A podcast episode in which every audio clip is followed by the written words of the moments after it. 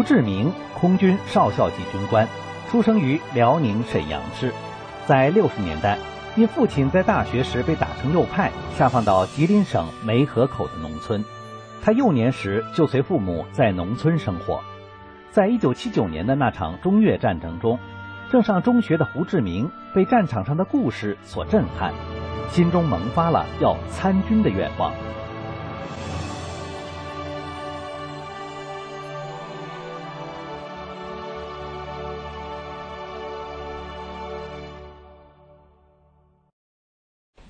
观众朋友，大家好！戏人生节目又和您见面了。我们今天的节目为您请到的是前北京少校级军官胡志明。胡志明先生他经历了两次监狱的磨难，这个前后的时间是长达八年。在这个八年当中，他经历了三年的绝食，神奇的活了过来。这是怎么样的一段经历？今天我们请到了胡志明先生来到了戏人生节目。胡先生您好。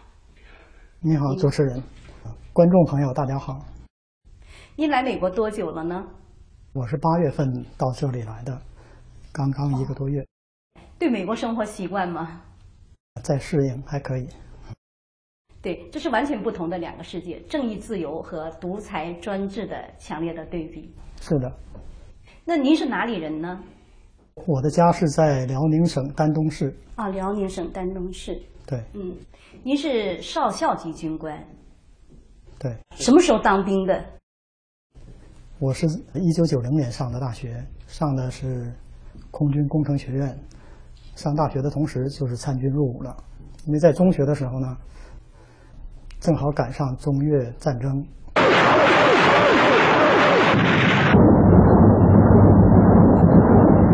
当时呢，学校组织了很多报告会，就是请。从前线撤下来的一些伤残军人给我们做报告，他们都是在慷慨激昂地讲着前线的一些惨烈的景象。所以那个时候呢，作为我学生啊，我就觉得军人很伟大，是一个很崇高的职业，也有一些神秘感。所以呢，从内心里啊，就有一些对军人的向往，产生了想当兵的愿望。所以呢，我就考大学直接上了军事院校，这样呢，既满足了。对知识的渴求，同时呢，也满足了当兵的向往。对。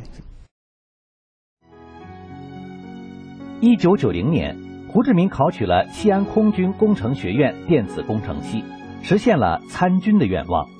他目睹了身边当地农民贫穷落后的生活。从小生长在农村的胡志明，深深体会到中国农民的贫苦。他立志要帮助他们摆脱贫穷。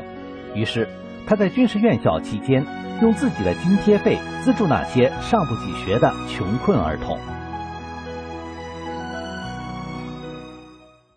我看到有关您的一些报道，说您在这个读军事院校期间，经常给这些贫困的学生和穷苦的孩子们捐款，是什么样的动力驱使您这样做的呢？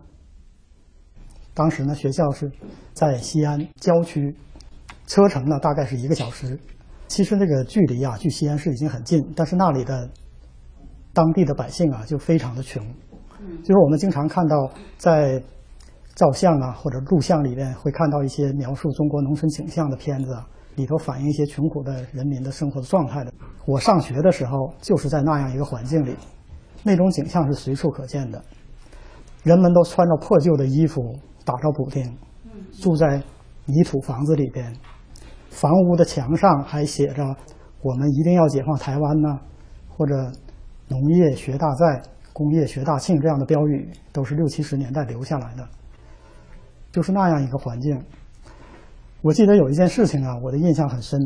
当时在连队里生活嘛，集体的伙食，剩下来的饭菜呀，都喂猪，所以连队里养了一些猪。有一次呢，我去喂猪的时候，刚把。这些剩饭菜倒到猪槽子里，回头刚走，就听到后面有动静。回头一看呢，是两个当地的农民跳到猪圈里，和猪在抢，就是我刚倒进去的食物。看到这种景象之后，真是不忍多看，我转身就走了。我希望他们不是说去留给自己来吃，而是喂自己家里的猪。是您刚才说，在农村的这个破旧的土墙上，经常看到这样的标语口号，说一定要解放台湾，农业学大寨。如果说台湾被他们解放了，那台湾该是个什么样子呢？是一样的贫穷落后的状态。我们在谈这些话题，感觉挺遥远的。但是当你身处其中的时候，看着我们那些同胞啊，很麻木的、机械的，在贫苦当中去挣扎，日复一日、年复一年的，就会有一种伤感的情绪。同时呢，也会升起一种责任感，觉得自己有责任，应该去帮他们摆脱这种困境。因为我上的是军事院校，军队嘛，就是正常的军人的待遇，所以呢，从一开始就是有津贴的。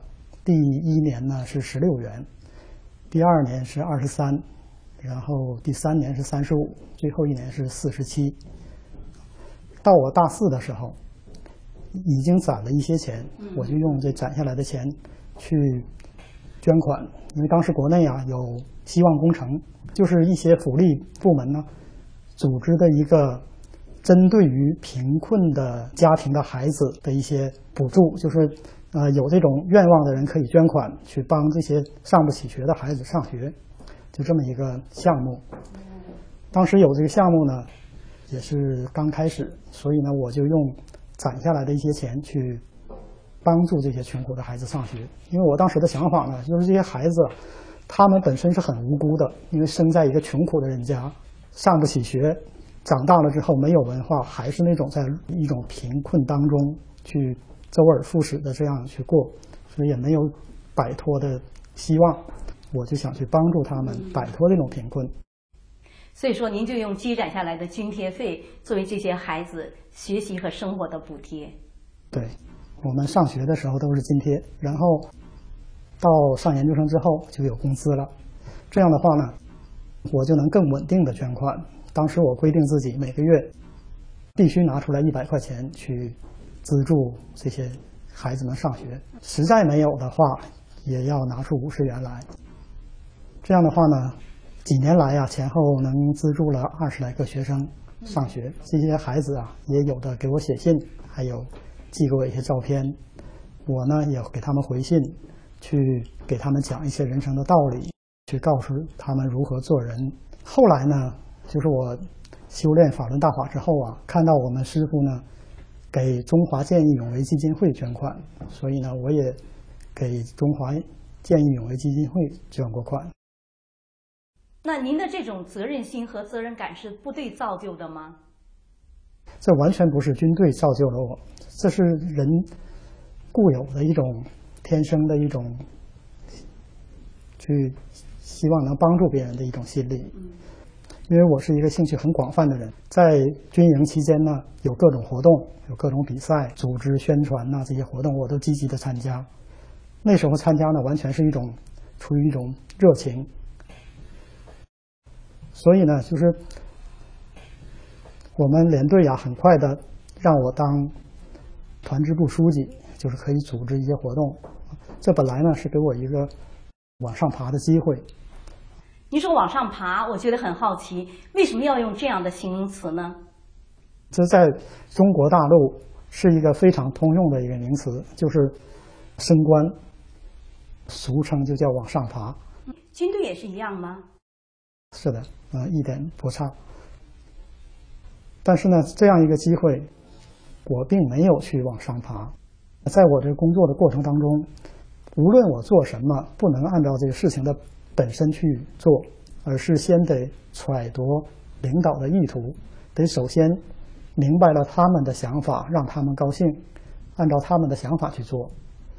而这些领导的想法，无非就是取悦他们的上级，或者自己得到一些利益。所以呢，在这种状态下，就是无论做什么，都变成了在他们的一个关系网当中去培养这个相互之间的关系，是这样一种状态。我记得有一句话说：“军队是一个大熔炉，千锤百炼，越炼人就越淳朴，不是这样吗？”人们常说军队是一个大熔炉，确实是这样的。但是呢，在那种环境当中，它不是熔炼人、锤炼人，而是通过思想教育啊、政治教育啊，他把人塑造成他所要的那个样子。就说，你得适应于他的要求，融到他的关系网当中。您说的这我非常不解。我想每个国家都是一样，军队它是维护和保卫国家领土安全的重要的组成部分。军人首先他具备的就是良好的品质，最起码他要有一个良好的素质。那么中国的军队有什么不同？你说军队的关系网是什么？军队的这种关系网更加根深蒂固。你所说的这种状态是一种理想化的状态，事实上根本不是这样的。一说到这儿，我就想起来了。我经常有看到这样的报道，也经常听中国的官员说，建设具有中国特色的，包括军队也是建设具有中国特色的军队。那是怎么样的一个中国特色呢？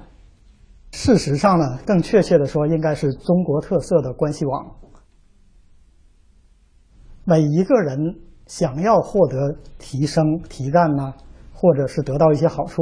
必须加入到他的关系网当中去，是这样一个关系。就是说，当兵的，如果说你不能够去适应这种相互相处的关系，那么你不能上学，不能提干，甚至不能当志愿兵。而当官的呢，就嗯轻的，就是你得不到升迁；重的呢，就会给发配到穷乡僻壤去。所以说，在军队里，相互就是加入关系网越快越熟练，那么得到提升啊，得到好处啊会越多。反之呢，如果说自己总是不能够去迎合这个，不能够讨好这些上级领导的意图啊，不能够加入到这关系网当中去啊，就会受到排挤、排斥，得不到任何好处。就说提升啊，提干呀，对，甚至得不到正常的提升、提干的机会。接下来的问题就是，怎么样加入到这个关系网当中呢？你比如说，我给你举个例子啊。人们说这个军队的人早熟，其实像我当时上大学，我和同龄的人相比，就是我们同学相比，就非常的明显，在军队里呢，很早就学会了相互之间。拉关系、走后门、请客送礼这套，我记得我们连队有一个当兵的，他是一个农村兵，刚入伍的时候非常天真，一个虎头虎脑的长得。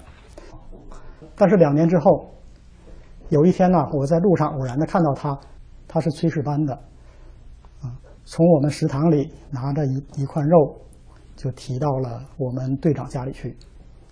事后呢，我我就。问他，我说你是什么想法这么做的？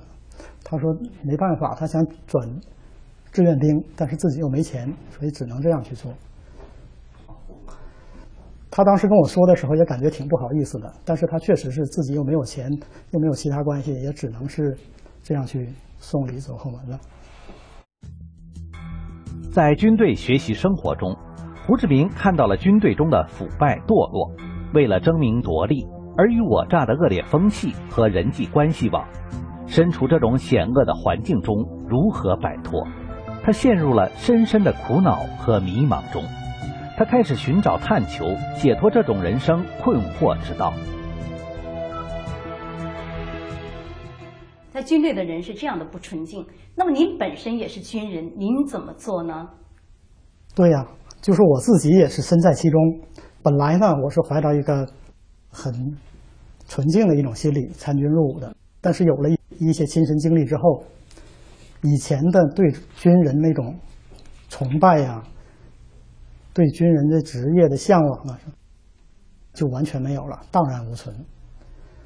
但是呢，取而代之的是一种无可奈何，因为我本身也是在身在其中，也摆脱不了。但是在这种环境下呢？就感觉自己根本就没法融入到这个关系网当中去，所以在这种情况之下呀，感觉自己也是很苦恼。在那个环境当中，因为如果说不能融到这个关系网当中去，那么你就只是在那里干活，但是周围的人就把你当成一个工具使一样，那就会把您看成是一类了。对，因为你加入不到他的关系网当中，你就是一个异类，受到排斥。所以在这种环境下，人是会感觉非常的苦恼。那呃，您能不能举一些例子？他们是怎么样利用这个关系网运作的呢？当时嘛，作为我们学生，最主要的就是毕业分到哪里去，因为在军队里边呢是安排工作的，而这工作差异很大，有的地方呢是分配到比较福利好的啊一些城市里当兵的，有的呢就是在边远山区分配到新疆、西藏的都有，所以这个。毕业之后，这差异很大，所以说就出于这种利益的考虑吧，那么就会去想办法去买通关系，让自己分配一个好的地方，这是我们那里最突出的一个问题。作为学生，所以我们那里有一句话，就是“老乡是仇人一样”，啊，就是老乡老老乡背后一枪嘛，啊，就说这个意思。中国有一句话说：“老乡见老乡，两眼泪汪汪。”为什么会反过来呢？特别是这种老乡的关系，就是来自于一个地方的，他们呢，都希望自己将来毕业之后分回家乡，居家近。嗯。但是他们来自于一个地方，假如说两个人来自一个地方，只有一个名额，那么他们俩就成对头了，就得竞争。啊，所以说就是在这种环境下呢，就必须。每个人都得讨自己的关系，这样的话就造成相互之间很紧张。也就是说，从我们上大学开始，年纪轻轻的就必须得学会怎么样去拉关系，给自己的将来铺好路，就是这样的过程。还有啊，就像入党啊、立功啊等等这些，批干呢？对，都需要自己有后台有关系才能得到。要给上司送礼，一般都送什么呢？当然也有送钱的，但是这些呢都是背地里的，只是偶尔能碰到，就是看到队长的办公室放一些，比如说烟酒之类的东西啊。在中国社会，拉关系、走后门、送礼，这已经是一个社会的风气了。那无论是说您看医生，或者是孩子上大学啊，都要送这个大礼啊。在社会是这样，在军队也是这样。而军队的表现其实是更严重的，只不过是其他的人感受不到，因为军队呢，它是官大一级压死人。嗯，以前呢，就是我们那里就发生过这样的事情，就是有学员呢，他就是思想上想不通，就不想去拉关系走后门，这样，结果呢，他就被分到了一个偏远的地方。就是非常荒凉的地方，在那里呢，他又不想做，然后呢，上一级就直接给他分去喂猪。这样的话，他一个本科的大学毕业生，到连队里就是一直是喂猪，喂了十几年。因为在军队里边，你不去按照上级的指令去做，就是违抗军令。如果说你不干，你跑，那就是逃兵，就会有一些军法的处理。所以，只能是按照他的要求去做。如果说你没有达到他的要求的话，那么你就会被发配到一些边远的地方去。我看到这种情况之后，我就努力的学习，考上了研究生，这样就避免了这个结局。哦，您说您是在努力的学习文化知识，而不是学习他们的歪风邪气。对，上了研究生之后，就摆脱了这种为了。自己分配个好地方，需要送礼呀、请客啊，这些这个局面，要不然的话，自己也得是，也得想一点办法呢。那您毕业之后分配到了什么地方呢？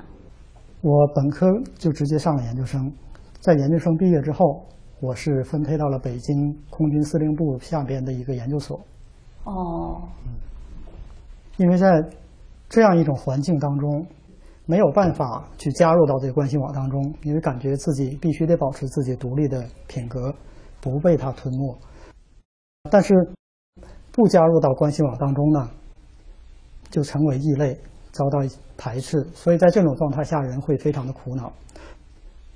我呢，就是在这种状态下度过了几年的时间。在这几年当中啊，我也在思索人生的意义，就是将来如果说作为军人的话，始终处在这样一种状态的话，那对人性来讲是一个极其痛苦的折磨的过程。但是自己又无法摆脱，作为军人只能是服从命令。所以在这样一种状态之下呢，我就是在努力的去探求一些人生的意义吧。如果说今后的人生就始终在这种尔虞我诈的这种环境当中度过的话，我是非常的不情愿的。怎么办？怎么样跳出这个社会环境？因为整个社会都是这样了。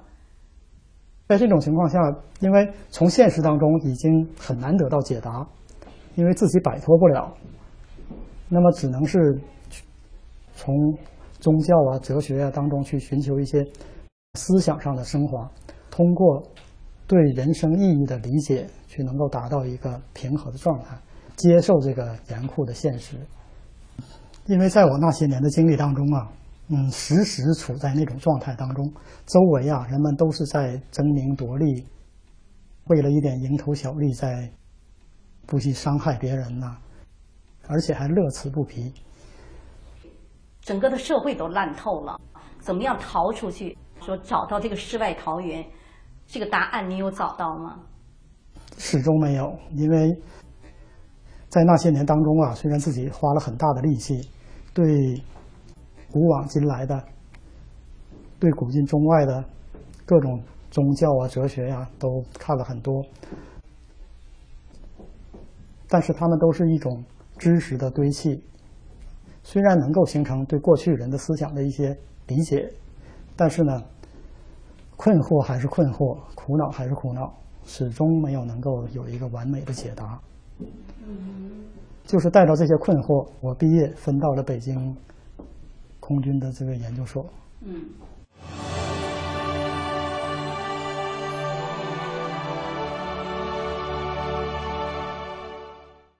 我到了研究所之后，我在旧金山的哥哥，他开始修炼法轮功。然后呢，很快他就通过国内的朋友，给我寄了一本转法轮的书，告诉我一定要认真对待，学习法轮功。在这种情况下呢。我就开始看转法轮的书。记得我有一次啊，在看转法轮书的时候，脑袋里边突然一亮，就感觉像打了一个闪电一样。在那一瞬间，感觉自己什么都明白了。过去很多苦思冥想不得其解、探索了很多年的问题，一下子都豁然开朗，感觉明白了人生存在的意义，明白了自己以后的方向。所以呢，就是从那以后，我就开始坚定的开始修炼法轮功。一把钥匙打开了所有的锁，胡志明的心震撼了。他意识到，这正是他生命所有追寻。他清楚的知道，有一位大觉者理解他所有的苦恼与心愿。他找到了人生的目标，知道了人生的意义。他感到信心倍增，一种再生的感觉伴随着他。对于您这样一个知识分子，这么多年来对知识的探索、追求、研究，读了那么多的哲学和佛教的书籍，是的，应该已经形成了对生命的一个认识。但是困惑还是困惑，迷茫还是迷茫。一本《转法轮》就那么轻而易举的，就是使您一下子什么都明白了。解答了这么多年您的困惑，解答了您生命中所有的问题。我想很多的观众朋友和我一样，也想一探究竟。究竟这是怎么样的一本《转法轮》？能否举例说明哈其中的一个问题的答案呢？看了《转法轮》之后呢，《转法轮》告诉我们，就是关于人为什么有苦有难的这些原因。这样的话呢，就使我们在遇到遭遇这些问题的时候呢，能够理解，能够接受，所以呢，能够很平和的去处理这些问题，不会再使自己陷入到那种苦恼的状态。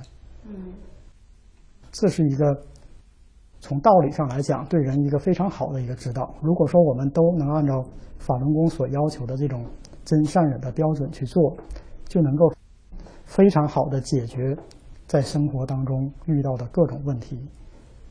明白了，心中豁然开朗。那么之后你怎么样看待这个社会的关系网？社会的关系网还在存在，就是自己面对这些问题或者遇到什么问题的时候，怎么样去处理？当我们自己有了这个信仰之后，能够有一个自己的标准，有一个准则，时时处处要求自己，相应的呢，就会给自己的工作啊、生活啊，都带来一种非常平静、祥和的一种状态。其实，在修炼之初呢，我还不仅仅是从思想上、从信仰这个角度去得到了验证。体会到修炼法轮功给我们带来的益处，其实在我自己的身体上也有很明显的反应。因为我是东北人，从小呢就有鼻炎，很严重，犯起来的时候呢，鼻子都是堵的，根本就呼吸起来声音非常大。多年吃药打针，想了很多办法也解决不了，二十来年吧，一直是。受鼻炎的困扰，但是当我修炼法轮功之后呢，把这件事情就给忘了。等我想起来自己过去曾经有鼻炎的时候呢，竟然想不起来，就什么时候就无意当中就好了。从我自身这个经历体会啊，比不上那些因为修炼法轮功绝处逢生的那些人。但是我也充分的体会到了修炼法轮功祛病健身这方面的神奇效果。今天节目的时间到了，非常感谢胡志明先生，你给我们讲述了这么多有关中国军队内部的这个腐败的现象和中国军队的这个关系网。精彩的部分还在后面。至于这样一位老实忠厚的年轻的中国军官，为什么会被关进监狱？后来他又是如何死里逃生的？在下次节目再由胡志明先生告诉您。千万不要忘记收看下次节目时间，再见。